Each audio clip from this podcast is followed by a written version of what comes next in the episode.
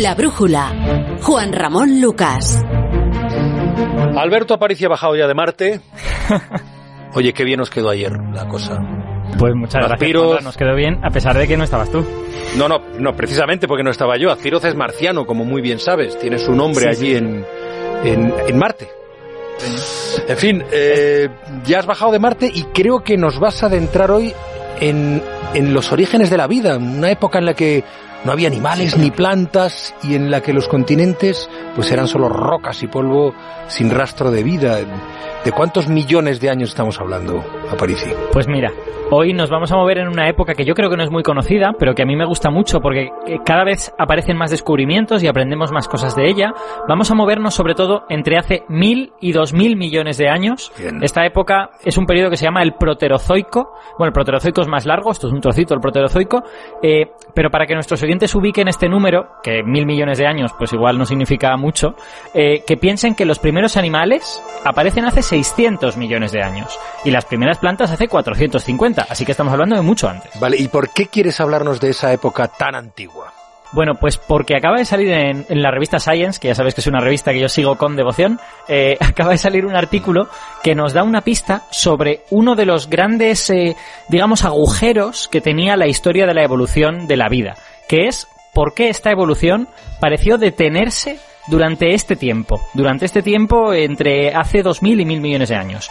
Eh, fíjate, la vida había nacido hace 3.700 millones de años, ¿vale? Hace muchísimo tiempo, prácticamente cuando la Tierra se enfrió y fue avanzando lentamente. Al principio es verdad muy lento, pero aparecieron innovaciones, apareció la fotosíntesis, la fotosíntesis que producía oxígeno, y todo esto fue avanzando hasta hace 2.000 millones de años. Y en ese punto entra la historia de la vida como en una especie de letargo, en la cual se mantiene pues prácticamente como estaba, digamos que no se extingue la vida, pero tampoco avanza, ¿no?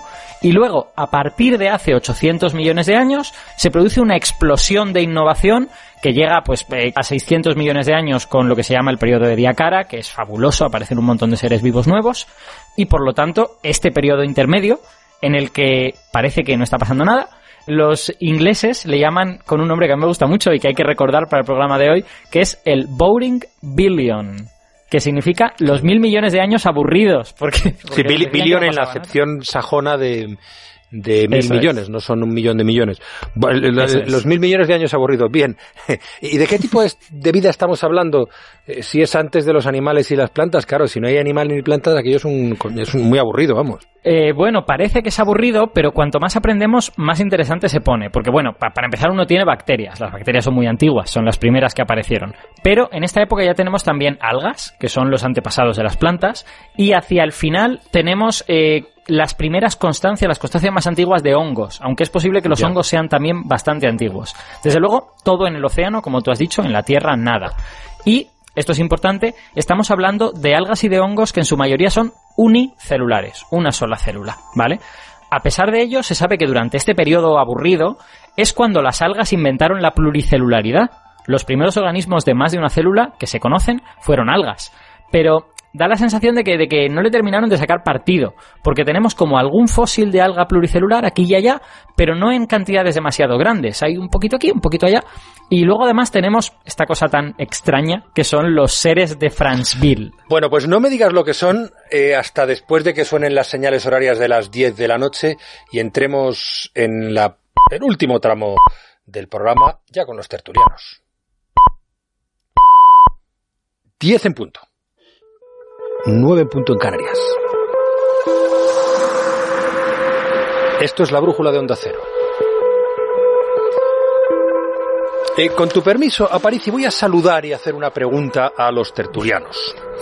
Dale. A ver, eh, debe estar por ahí John Muller. Buenas noches, John. Buenas noches, Juanra, ¿qué tal? Encantado de saludarte, como siempre. Imagino Igualmente. presente, porque noto también su presencia, su calor. Karina Sainborgo. Querida Karina, buenas noches. Buenas noches, ¿qué ¿Cómo tal estás? Juan Ramón? Bu- Buenas noches a todos, muy bien, gracias. Eh, Pedro Narváez todavía no está. Está en la rotonda, como dice Belda. Y está aquí Chapo a Paulaza. Aquí estoy. Buenas noches a todos. A ver, ¿quién de vosotros, no, no lo voy a preguntar uno a uno para no comprometeros, me podría decir qué son los seres de Franceville? Es una pregunta muy difícil, Juan. Son, ¿eh? son unos seres que son tertulianos. En el Billion. eh, Naturalmente, como todo el mundo sabe, Son unos seres que vivían El en Boring Billion. Billion, que es un periodo pues muy, Muy aburrido. aburrido. como su mismo nombre indica, y que pues estaban ahí con las con los, los organismos unicelulares que poco a poco se hacían pluricelulares y las algas naturalmente. Joder, qué bien improvisa. John y Karina, ¿sabéis lo que eran los seres de Franceville? Que es un nombre No, bonito, es no como, literario, como de ciencia ficción. Los seres de Franceville. Bonito, a mí me gusta. Suena como las brujas de Salem. Sí, sí. Yo también pensé que iban a ser personajes literarios, pero me temo que es muy literario. Eh, a ver, ¿qué, es, ¿qué son los seres de Franceville? Bueno, pues Franceville eh, no es una cosa particularmente eh, misteriosa. Franceville es una ciudad de Gabón, en el actual país de Gabón, en África, ¿vale? y los seres de Franceville son eh, unas, unos fósiles que se encontraron en las cercanías de esa ciudad. Y en cuanto a qué son, eh, pues lo cierto es que nadie sabe lo que son. o sea, se ah, han- vale. se han en- Entonces la respuesta era buena. no, es que la respuesta, eh, la pregunta era muy difícil, porque son unos seres que se han encontrado en rocas muy antiguas eh, que tienen unas 2.100 millones de años. O sea, están un poquito antes del Boring Billion, ¿no? Eh, y bueno, si los tengo que describir, pues serían como masas un poquito amorfas, algunas así como con forma como de disco, quizá algunas, y, y bastante grandes, la verdad, de varios centímetros de longitud. Ah, O sea, estamos hablando de cosas que no son unicelulares, o no lo parecen en principio. Eh, el análisis de esos fósiles ha dado que claramente son fósiles biológicos, que no es algo geológico, son seres vivos, y es probable además que hicieran la fotosíntesis. Lo que pasa es que nadie tiene ni idea de lo que son. nadie sabe si son bacterias, si son algas, si son hongos, si son otra cosa que se extinguió y que, y que no ha llegado hasta nuestros días. Y de hecho, lo que se cree es que fueron el primer experimento de pluricelularidad. Claro, O sea, los porque- primeros Un bicho de ese tamaño no puede ser unicelular. bueno, hay células muy grandes. A día de hoy, en el fondo del mar, todavía tenemos algunos seres con células de 10-20 centímetros, pero eh, es- son seres excepcionales, digamos. Eh, y esto no son células eh, individuales. Claramente están formados por varias células. Y entonces, el hecho de que se aparezcan ahí y luego no sepamos nada de ellos, nos sugiere que son un experimento fallido, que es un experimento de pluricelularidad que salió mal, que ocurrió durante un tiempo y después, ¡pap! Tal y como vinieron, se extinguieron. ¿Y por de qué? hecho, desaparecen justo al inicio del Boring Billion. O sea, que claro, se debieron asomar al bar y dijeron, coño, esto es un horror, aquí no hay quien viva. Para eso nos extinguimos. Para eso nos extinguimos. ¿Por qué se extinguen? Aparte de esta tesis, que puede ser una tesis. La tesis, la brújula, es que se extinguieron porque aquello era insoportablemente aburrido.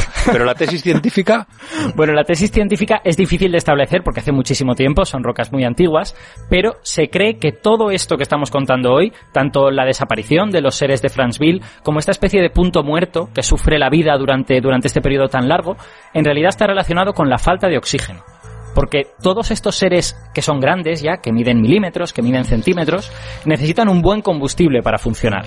Y el mejor combustible químicamente que hay es el oxígeno. Hay, hay células que no utilizan oxígeno para respirar, pero son células cuya energía va más lentamente, cuyo metabolismo es mucho más lento. Entonces, creemos que estos seres tan grandes necesitaban oxígeno. Y de hecho, los seres de Franceville aparecen en el primer momento de la historia de la Tierra en que hay bastante oxígeno en la atmósfera. No tanto como hoy, pero bueno, una tercera parte, digamos. Y eso es hace 2100 millones de años.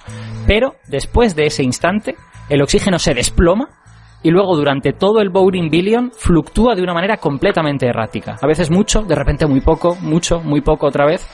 Y, y esto es extremadamente raro, porque el oxígeno en realidad es antiguo. El oxígeno se empieza a producir hace por lo menos 2.500 millones de años. Y se, se va acumulando, se va acumulando hasta llegar a este periodo de máxima acumulación cuando los seres de Franceville. Entonces la pregunta es, ¿por qué la producción no continúa? ¿Por qué, por qué colapsó un mundo que lo tenía todo para ser como nosotros? Simplemente era muy antiguo, pero lo tenía todo para crear los primeros animales, las primeras plantas, toda esa cosa, y eso no ocurrió. ya, entonces ahí es donde entra en juego este nuevo artículo de la revista Science. Efectivamente. Ese, este artículo es el que arroja un poquito de luz sobre este asunto. Es un grupo de geólogos chinos que han descubierto evidencias de que durante todo el Boring Billion este no se formaron montañas. O bueno, pues se formaron muchas menos que en otras épocas. Y, y eso no es porque estuviera parada la geología. Los continentes seguían moviéndose, pero no había formación de montañas por algún motivo. Ya, pero si antes has dicho que toda la vida estaba en el océano, ¿por qué son tan importantes ahora las montañas? Pues vas a ver por qué, porque es muy bonito esto. Donde hay montañas, hay ríos. ¿Y los ríos qué hacen? Los ríos arrastran arena y arrastran tierra Claro. desde las montañas al mar. Y resulta que estos seres que viven en el mar no pueden crecer solo con lo que hay en el mar, con agua y con sales que hay ahí. Necesitan otras cosas, necesitan fósforo, necesitan manganeso, fundamental para la fotosíntesis, necesitan molibdeno, fundamental para la fijación del nitrógeno. Y esto, estas cosas son lo que en jerga botánica se llaman nutrientes. Y estos nutrientes en realidad son lo que le echamos al abono. Cuando compramos abono de las plantas, pues llevan estas cosas. Ya, ya, llevan ya, fósforo, manganeso, tal y cual. Entonces, la hipótesis de los investigadores es que sin montañas había mucha menos erosión, que los nutrientes llegaban al mar prácticamente en cuentagotas y que estas algas y bacterias que ya estaban ahí no podían crecer, no podían producir oxígeno y el resultado es una crisis global que duró mil millones de años. Todo este tiempo que no hubo montañas. Ya, o sea que fíjate, eh, aunque los continentes estaban vacíos y no tenían vida, la vida necesitaba a los continentes cuando estaba empezando a andar en el mar. Fíjate, fíjate qué bonito. Es un ejemplo muy chulo de cómo las regiones de la Tierra aparentemente muy distintas pueden estar interconectadas, ¿no? Y de, de formas a veces muy difíciles de predecir. Y, y ojo, también hay que, hay que tener en cuenta que seguro que hubo otros factores, que mil millones de años es un periodo larguísimo y que pasaron muchas cosas. Pero gracias a este trabajo ahora tenemos una pieza del puzzle que seguro que es muy importante. Y cuando vayamos descubriendo otras, iremos encajando y terminaremos entendiendo por qué se produjo esta especie de estasis de la vida durante mil millones de años. Qué bien, qué interesante. Aparici, yo no sé si eh, John, eh, Corina o Pe- Pedro debe andar ya por ahí, ¿no? Pedro Narváez, hola. Hola, buenas noches. Buenas, ¿qué tal? ¿Todo bien? Todo bien, todo bien. Marcianeando. Vale. Estamos todos iguales. Estábamos en el Boring Billion y, y, y la verdad que ha sido muy interesante, tantos miles de millones de años. Oye, por cierto, aprovecho para contar algo que contábamos a las 8 y te lo pregunto, aunque mm, te pillo desprevenido, pero solo relativamente desprevenido.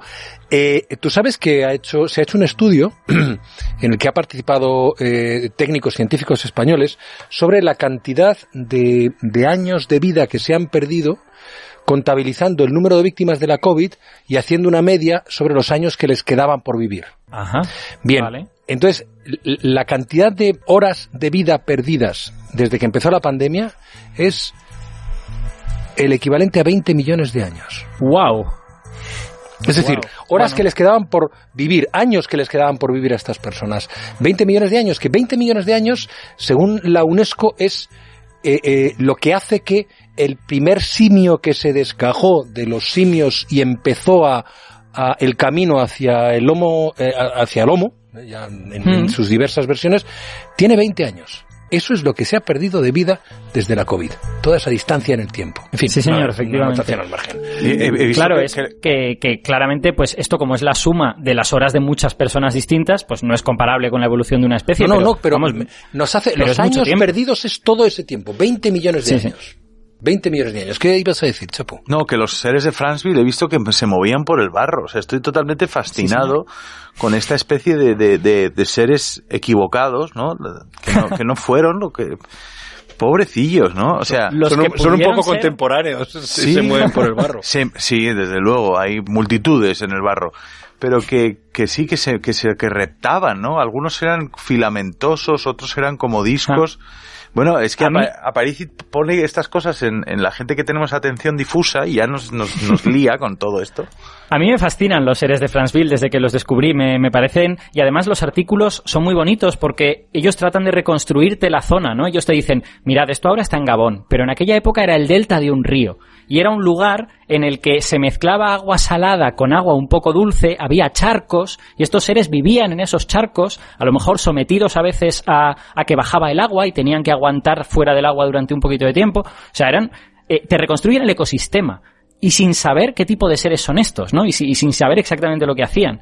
Hay un artículo fascinante en el que eh, analizan esas estructuras filamentosas que Chapo acaba de decir y deducen que las células que estaban al final del filamento recibían información de las células que estaban en el, en el centro del organismo y por lo tanto esos organismos tenían una cierta coordinación de, entre sus células, a pesar de, de, que claramente pues no tenían sistema nervioso, ¿no? No, no Eso no podía haber nacido tan pronto. O sea que es, es realmente fascinante y muy poco conocido. Oye, eh, permíteme que salude a José Miguel Aspiroz, ¿estás por ahí, no? Aquí estoy, Juanra, buenas noches a ahí todos. Me puedes saludar a Parisi, que hoy no estáis juntos, pero ayer hicisteis una brillante transmisión de un hecho histórico. Bueno, lo pasamos, eh, lo pasamos bien. Hola, hola Parisi. lo pasamos no sé muy tú, bien. pero yo he recibido muchos mensajes hoy de gente que lo disfrutó muchísimo, ¿eh? Sí, pues sí, sí, yo desde luego en claro Twitter sí, eh, ha habido mucha gente que nos ha felicitado y, y vamos, eh, me alegro mucho porque creo que fue un momento histórico que era digno de ser contado en la radio. Sí, señor, pues eh, Aparici, muchísimas gracias. Alberto, cuídate mucho. Hasta la semana que viene. Nada, un placer. Hablamos la semana que viene. Un abrazo. 12 minutos pasan de las 10, las 9 en Canarias.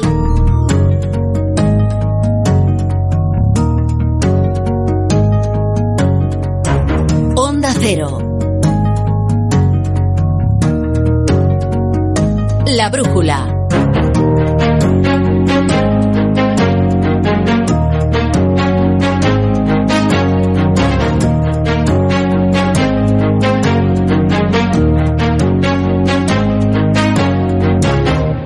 Juan Ramón Lucas.